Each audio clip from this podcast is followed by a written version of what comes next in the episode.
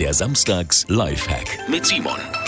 Um einen Knoten im Schnürsenkel ganz einfach aufzubekommen, nehmen Sie zwei Haarnadeln und äh, stecken die jeweils dadurch, wo Sie normalerweise mit den Fingern so rumwurzeln würden, um den Knoten etwas zu lockern und dann endlich aufzubekommen. Und wenn die Haarnadeln Sie dann so durchgezogen haben, dann einfach gegenseitig in die entgegengesetzte Richtungen ziehen und dann lockert sich der Knoten ganz einfach und es ist kein Problem mehr, ihn zu öffnen.